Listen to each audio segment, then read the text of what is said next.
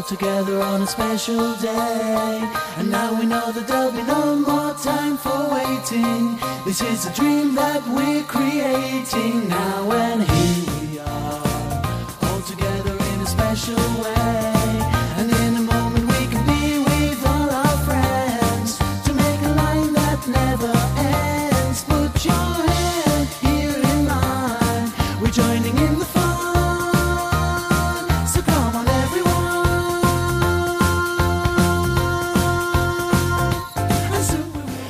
Hola, buenas tardes, bienvenidos a Batería al 2%, programa número 67.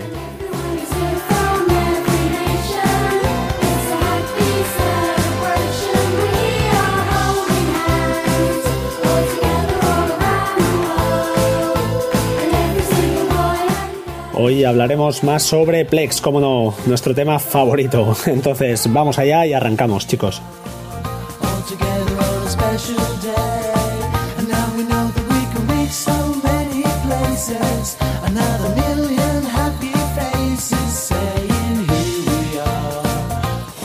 Bueno, eh, estoy metido en varios eh, grupos de, Telegram. eh, y, bueno, allí se mezcla mucha gente, hay gente que sabe mucho, gente que sabe menos, y bueno, estamos un poquito todos ahí haciendo batiburrillo, ¿no? Bien, hoy quiero hablar, aclarar unos conceptos que, veo que, que hay gente que los tiene muy muy claro, seguro, y hay gente que, que no tanto, y a ver si, pues bueno, metemos esta cuñita de Plex, que como habéis visto en el título hablaremos de nubes y de sincronización, y aprovecharemos para introducir un par de, conceptos. En primer lugar, comentaros que, esta información que, os voy a contar prácticamente toda está sacada del libro de Eden Expósito, Plex sin problemas, un libro recomendadísimo, aunque ahora le faltaría una actualización quizá en algunas cosas, pero es súper, súper útil y como biblioteca de, de, Plex para el que empieza es eh, para mí vital, vital. Y además, además que lo tenéis todo en español y en un mismo sitio. Si tenéis cualquier duda, además, le escribís. Es una persona súper eh, fácil de, comunicar con él. Y bueno, es eh, muy, muy clara, muy concisa, muy estructurado. Bueno, el libro perfecto para estas navidades. Así de claro. En fin, hoy os voy a hablar de las diferencias entre PlexSync, CloudSync y PlexCloud. Eh, diréis, hostia, ¿qué es esto? Bueno, esto supongo que algunos lo sabréis, pero los que no. PlexSync, ¿qué es? Pues bueno, eh, si os vais de viaje, eh, estáis en el metro muchas horas y, o en el tren, lo que sea, ¿no? Estáis en el transporte y queréis, consumís multimedia, podéis usar PlexSync para llevaros ese contenido a vuestro uh, dispositivo, ya sea un iPhone, un iPad o un dispositivo Android. PlexSync lo que nos permite es, eh, pues consumir multimedia en nuestros dispositivos. Eh, para hacer esto, Plex, eh, ¿cómo lo hace? Pues bueno, nos permite a la hora de sincronizar, nos permite escoger primero la calidad. A menos, calidad, pues menos espacio en vuestro disco de, del teléfono, en vuestro, en vuestro dispositivo pero implicará más horas de trabajo para el servidor de Plex. ¿Por qué? Pues porque tendrá que recodificar ese contenido. A más calidad, por contra, si el formato y el contenedor, y el contenedor disculpad, son compatibles con nuestro dispositivo, implicará menos tiempo para sincronizar, ya que, por ejemplo, si cogemos pues, un archivo que es un M4V y le pedimos que sincronice a la máxima calidad, es decir, a la, a la original, lo único que hará Plex es copiar este fichero, este archivo, a nuestro dispositivo. Eh, aquí es donde quiero empezar eh, aclarando qué es el formato y qué es el contenedor.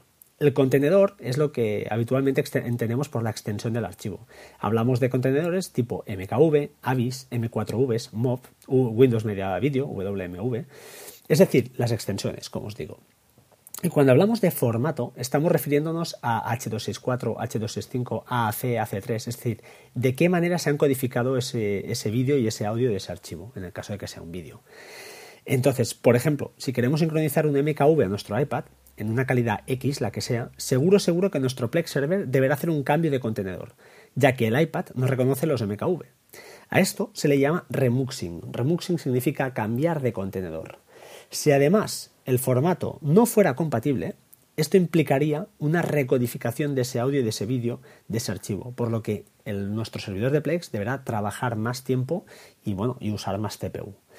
Truco, yo personalmente mantengo mi librería de Plex en M4V, de manera que cuando consigo una película en blanco y negro y libre de derechos de autor, como diría el señor de Vidas en Red, lo que hago es de forma automática o casi automática iniciar un proceso que acaba en iFlix, donde este archivo se convierte en M4V y se guarda ya en mi librería.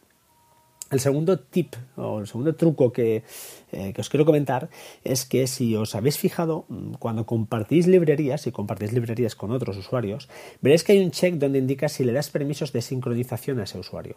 Eso lo que significa, ese check, mm, está ahí para evitar que el usuario te sobrecargue tu servidor en el caso de que sincronice archivos con sus dispositivos y estos deban ser recodificados que lo sepáis. Al menos son dos, dos cositas que yo mm, mantengo a lo máximo que puedo.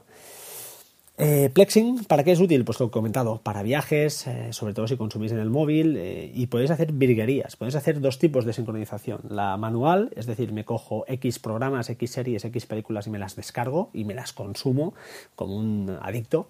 O otra cosa más chula, es que le podéis usar lo que se llama sincronización dinámica. Es decir, le podéis decir que, por ejemplo, sincronízame o manténme en el teléfono los tres últimos capítulos no vistos de esta serie. Para hacer esto último es tan fácil como ir a la serie que queremos, por ejemplo, y a mano izquierda hay un icono con una flechita hacia abajo. Al pulsarla os sale un cuadro de diálogo y simplemente, pues eso, nos permitirá decirle que sincronice los n capítulos a la calidad X, la que queráis, original, 1080, 720, etc. Hay un montón de opciones. Y si queremos que solo sincronice los no vistos. De esta forma, cuando hayas visto un capítulo fuera de casa, al llegar a tu Wi-Fi, Plex borrará ese capítulo, imaginemos que sea el 1, lo borrará y copiará, eh, en el caso que tuvieras el 1, el 2 y el 3, borrará el 1 y añadirá el 4. Esto es una pasada. La única pega que tiene es que en el ecosistema iOS, como sabéis, pues Apple es un poco puñetera con los procesos en segundo plano y eso implica pues que debes desbloquear el teléfono para que no se bloquee, porque si se bloquea al cabo de un cierto tiempo, no lo sé cuánto, el proceso se, para. Eh, si, pues, si, sois del ecosistema Android, androidiano, pues no tendréis ningún problema de este, de este tipo que lo sepáis.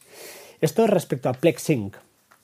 Si hablamos de Cloud Sync, es exactamente lo mismo, pero en vez de tener nuestros ficheros en ah, nuestro teléfono, en nuestro iPad, en nuestro dispositivo, lo que haremos será subir estos ficheros a una nube, eh, tipo Dropbox, tipo Google Drive, tipo Box. No, no confundáis esto con lo que comentaré después. Esto, Cloud Sync, hace tiempo que funciona y funciona bien. Yo os tengo que decir que no lo uso. ¿Por qué? Porque esto está pensado para, si tú tienes una conexión en casa mm, flojita, uh, quiero decir mala, lo que haces es subir estas películas, estas sincronizaciones, las haces en la nube. ¿Por qué? Pues porque Dropbox seguro que tiene un ancho de banda pues, más estable eh, que, nuestra casa, en el caso de, no, de que no nos llegue. Eh, hoy en día esto con la fibra pues creo que va perdiendo un sentido, al menos aquí en España. Entonces yo particularmente no, lo uso, pero bueno, que lo sepáis. Eh, cuando se sincroniza esto, lo que hace Plex al final es eh, crear unas carpetas en estas nubes, tanto en Dropbox o donde sea, o en Google Drive, y allí va metiendo esos contenidos. Que sepáis que si queréis arrastrar directamente contenidos, eh, pues eso, desde el explorador, directamente subirlos con Google Drive a esa carpeta, Plex no los verá. Eso ya por si a alguien se le ocurre, no se puede hacer. Eh, bueno, finalmente, esto ya os digo, es exactamente igual que Plexing, no tiene ningún secreto.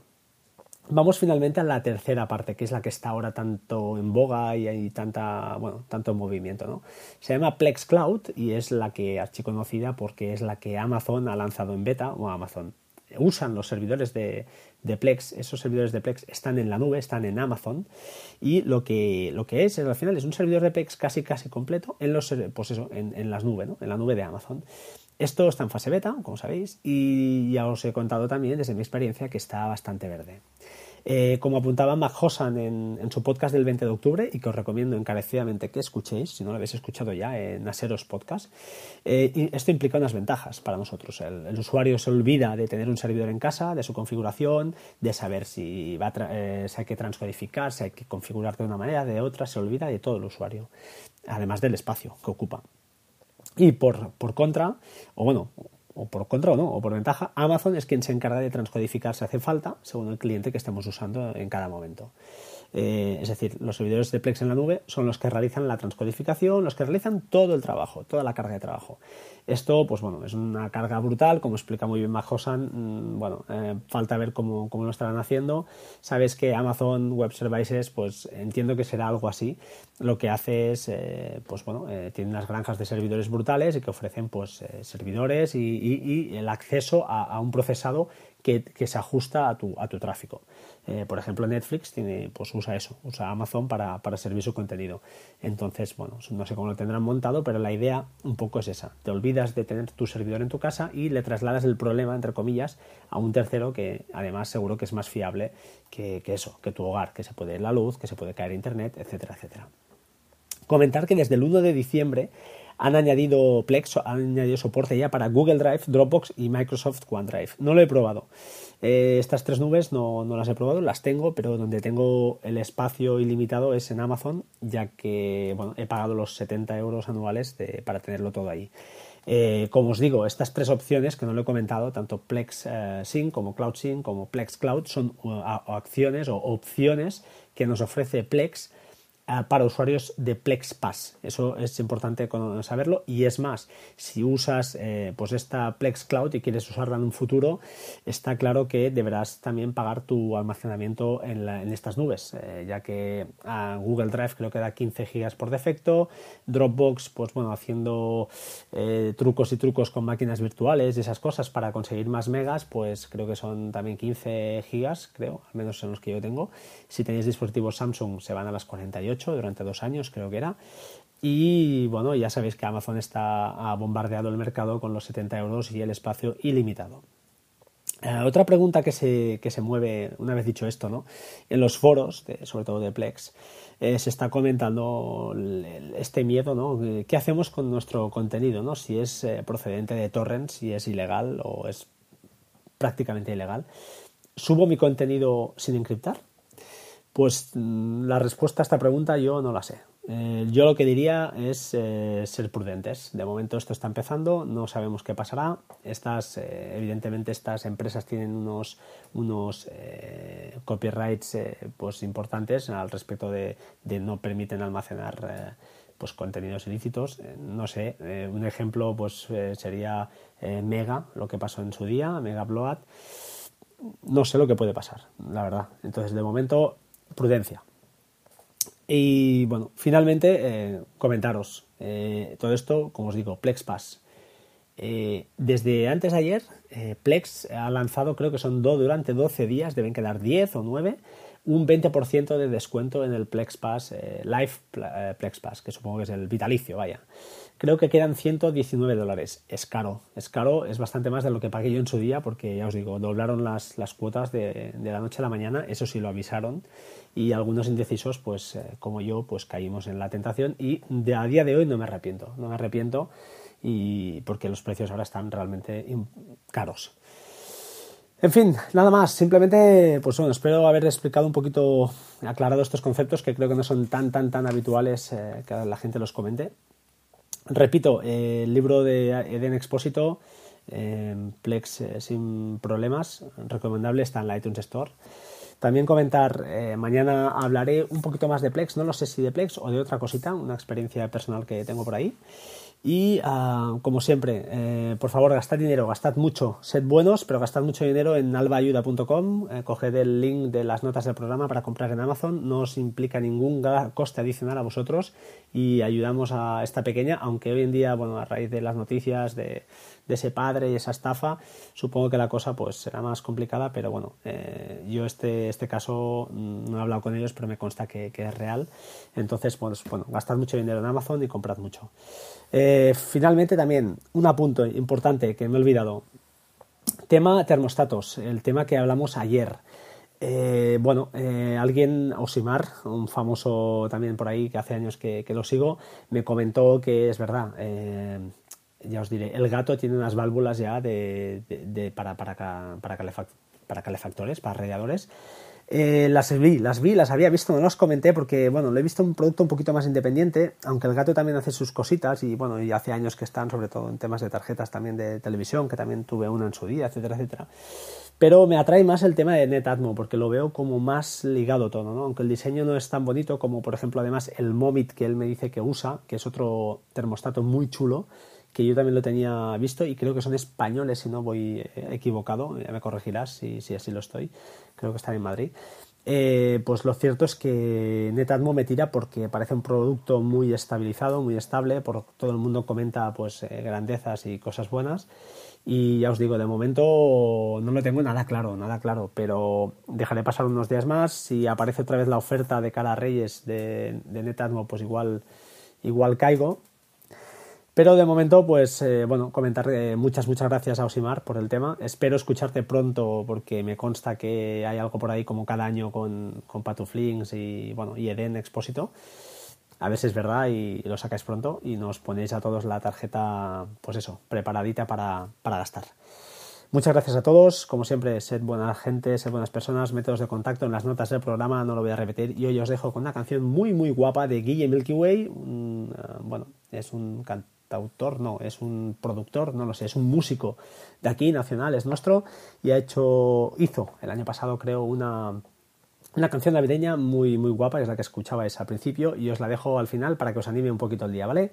Sed buenos, gracias por todo y hasta pronto, chao, chao. All together on a special day. And now we know that there'll be no more time for waiting. This is a dream that we're creating now, and here we are, all together in a special way.